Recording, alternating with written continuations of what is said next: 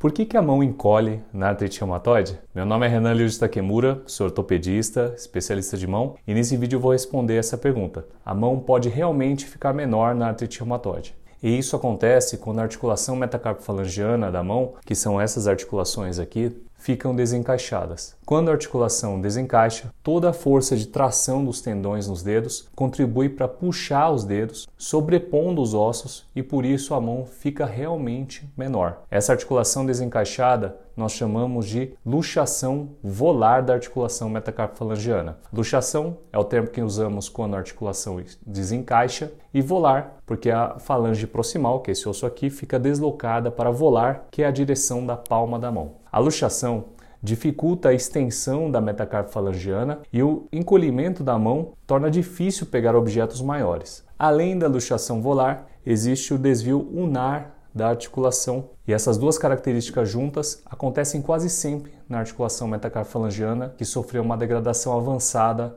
na artrite reumatoide. E por que as articulações da mão saem do lugar e se deformam na artrite reumatoide? Todas as deformidades na mão se devem a um desequilíbrio das estruturas que estabilizam a articulação. Essas estruturas que estabilizam a articulação são divididas em estabilizadores estáticos, porque eles não se deslocam, e estabilizadores dinâmicos. Os estabilizadores estáticos são a cartilagem, que reveste a articulação, a cápsula articular, que é a capinha que envolve a articulação, e os ligamentos, que são como barbantes que seguram os ossos para manter a articulação na posição correta durante o movimento. E os estabilizadores dinâmicos são os tendões. Eles funcionam como se fossem cordas que estão amarradas nos ossos e que puxam de um lado, movimentando a articulação para esse lado, e que quando puxam do outro lado, movimentam a articulação para o outro lado. A artrite reumatoide pode tanto degradar os estabilizadores estáticos, o que provocaria um movimento errado da articulação, quanto mudar a forma como os tendões puxam a articulação, o que também provoca movimento errado na articulação, e esse movimento errado, feito de forma repetida, causa mais degeneração da articulação e a deformidade progride até que a articulação não consegue mais movimentar da forma correta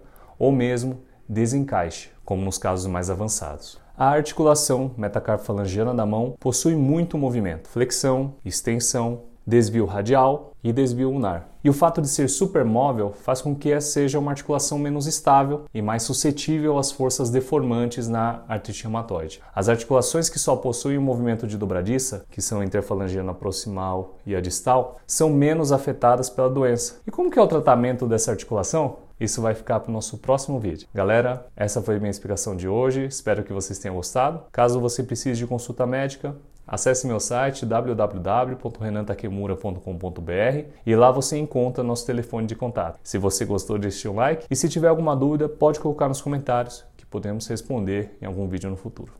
Valeu? Um abraço. Histórico de infecção da articulação é uma contraindicação relativa Pode ser feita ou não conforme a avaliação médica. Essa infecção ocorrida no passado pode diminuir o estoque ósseo e degradar a cobertura de pele, o que pode inviabilizar o procedimento. Pacientes que não têm uma sensibilidade adequada ou que não possuem um estoque ósseo, independente de infecção, também não são candidatos à artroplastia. Um detalhe que preciso salientar aqui é que nem sempre a cirurgia é o melhor para você.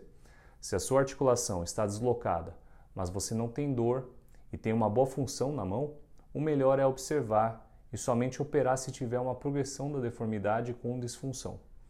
A artroplastia costuma ter bons resultados no geral, porém há algumas complicações que podem acontecer. O desvio unar, né, que se desviou aqui, ele pode retornar em algum grau.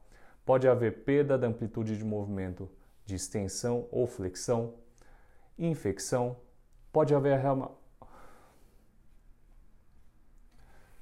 Pode haver uma reação inflamatória induzida pelo silicone da prótese e também pode haver fratura da prótese. E nós temos que pensar todos esses riscos e benefícios né, antes de indicar uma cirurgia dessas. Galera, essa foi minha explicação. Essa foi minha explicação de hoje. Espero que vocês tenham gostado. Semana que vem vamos falar sobre a deformidade em botoeira. Caso você precise de consulta médica, Acesse meu site www.renantakemura.com.br e lá você encontra nosso telefone de contato. Se você gostou, deixe seu like e se tiver alguma dúvida, pode colocar nos comentários que nós podemos, que nós podemos responder algum vídeo no futuro. Valeu? Um Um abraço. Esse foi mais um episódio do meu podcast Nossas Mãos. Esse conteúdo é meu presente para você que quer aprender sobre as doenças da mão no nosso cotidiano e esporte. Só peço que siga esse podcast e avalie com 5 estrelas para que mais pessoas consigam ter acesso a este conteúdo. Lembrando que esses áudios que você está ouvindo são extraídos dos vídeos do meu canal do YouTube, Ryuji Takemura. Lá você confere o conteúdo completo, com imagens e som. E se você tiver alguma dúvida, pode entrar em contato comigo através do meu Instagram, arroba Um forte abraço e até breve.